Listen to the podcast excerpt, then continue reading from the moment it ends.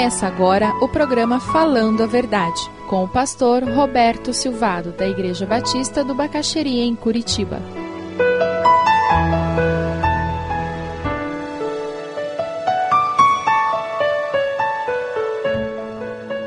Você é uma pessoa amável, essa característica que o Espírito Santo demonstra em nós, faz com que a vida seja mais fácil de ser vivida.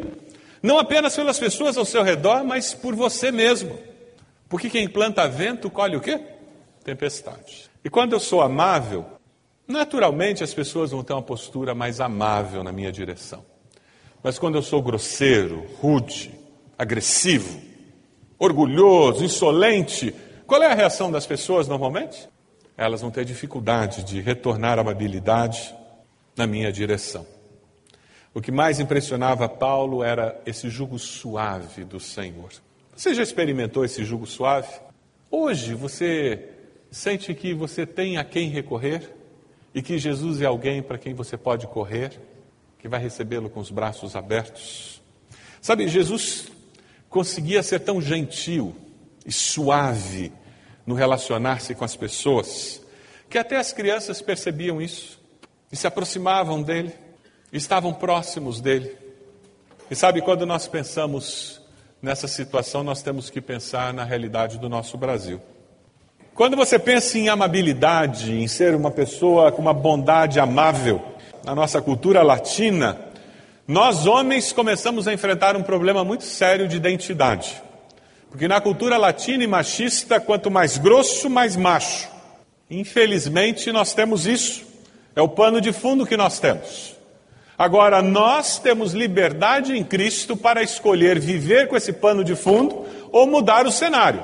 Deus nos dá essa condição. A ação do Espírito em nós produz uma obra sobrenatural. O coração gentil ou amável é um coração quebrantado. Essa que é a grande diferença.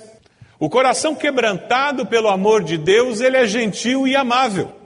Isso não tem nada a ver com nossa masculinidade.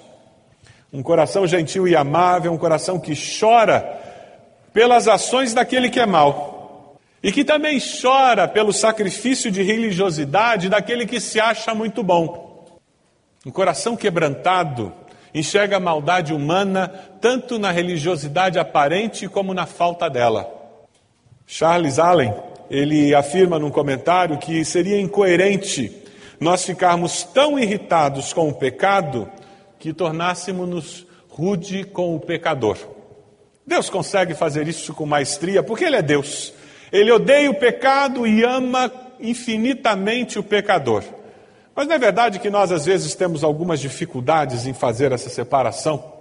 E nós odiamos tanto o divórcio, como Deus diz que abomina o divórcio, que ai daquele que se divorciou. Pelourinho para o resto da vida chicotada e vento frio toda vez que o nome é mencionado. E colocamos aquela pessoa na geladeira para o resto da vida. É cidadão de segunda classe. E se tem algumas igrejas de porta larga que aceitam como membro, são membros de segunda classe. Não tem muita dignidade nem respeito. Conhece igrejas assim? Conhece pessoas assim? Que abominam o pecado e acabam abominando o pobre do pecador.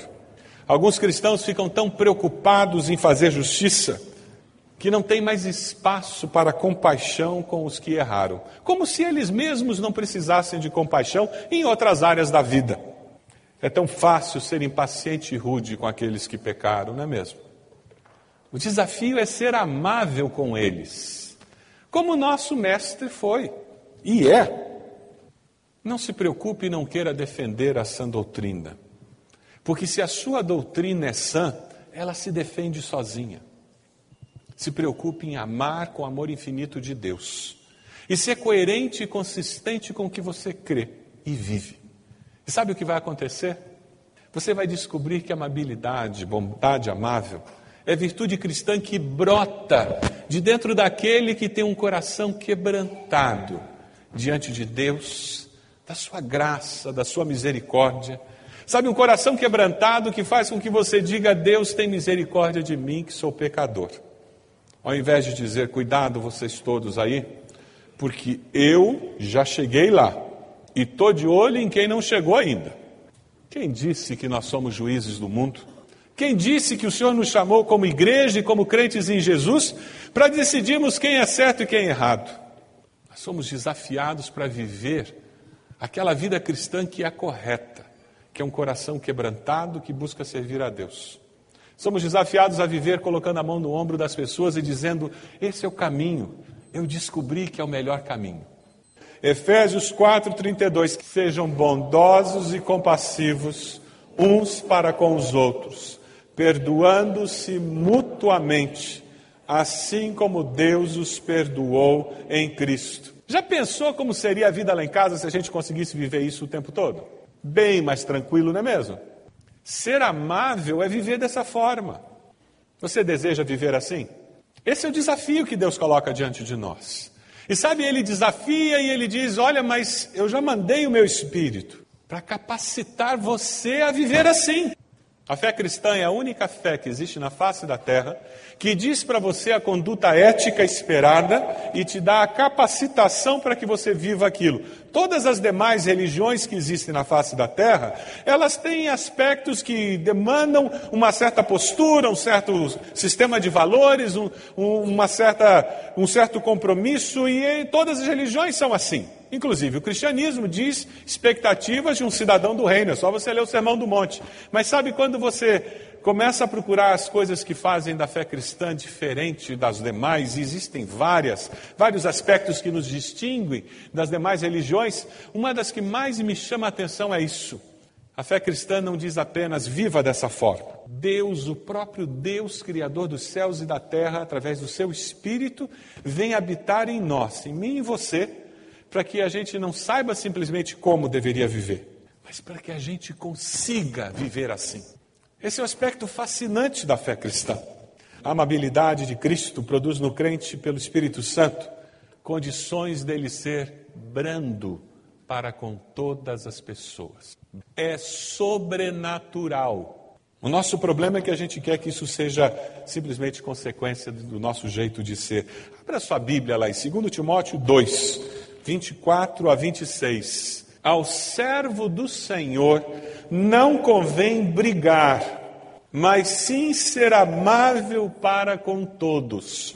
O esquentadinho da vida. Bem-vindo ao mundo real. O grande desafio de hoje: você não vai sair por aí chutando a canela de todo mundo. Aí o calmo, controlado, aquele mais, mais lento está olhando e dizendo: está vendo? Não se iluda.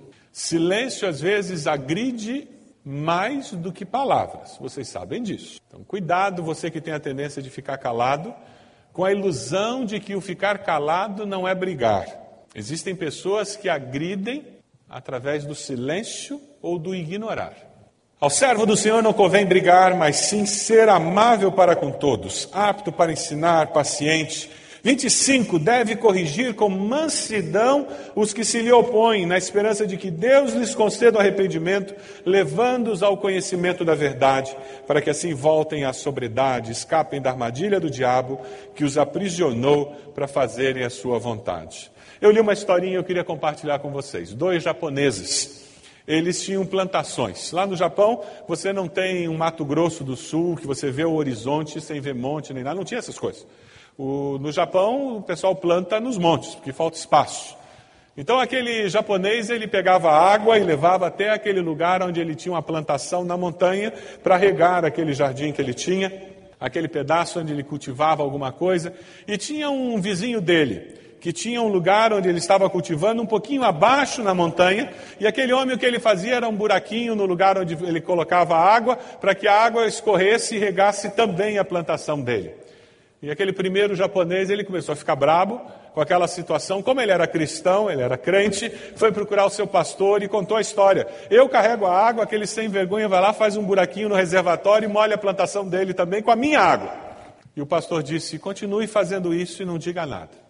E ele continuou fazendo aquilo, não disse nada para o vizinho dele, o vizinho não disse nada para ele. Depois de alguns meses, ele volta, conversa com o pastor e diz: Pastor, não aguento mais, eu estou carregando água, eu tenho que carregar mais água e aquele infeliz vem lá, faz o buraquinho, escorre a minha água para molhar a plantação dele, e ele não me fala nada.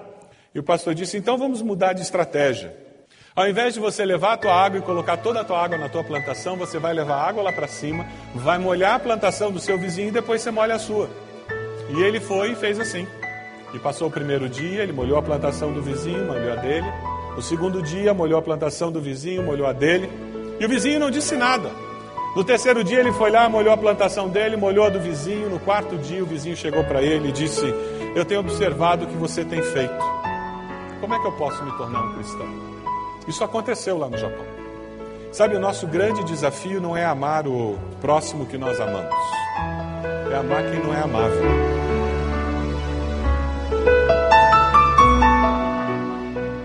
Se você deseja adquirir a mensagem que acabou de ouvir, ligue para 41 33630327.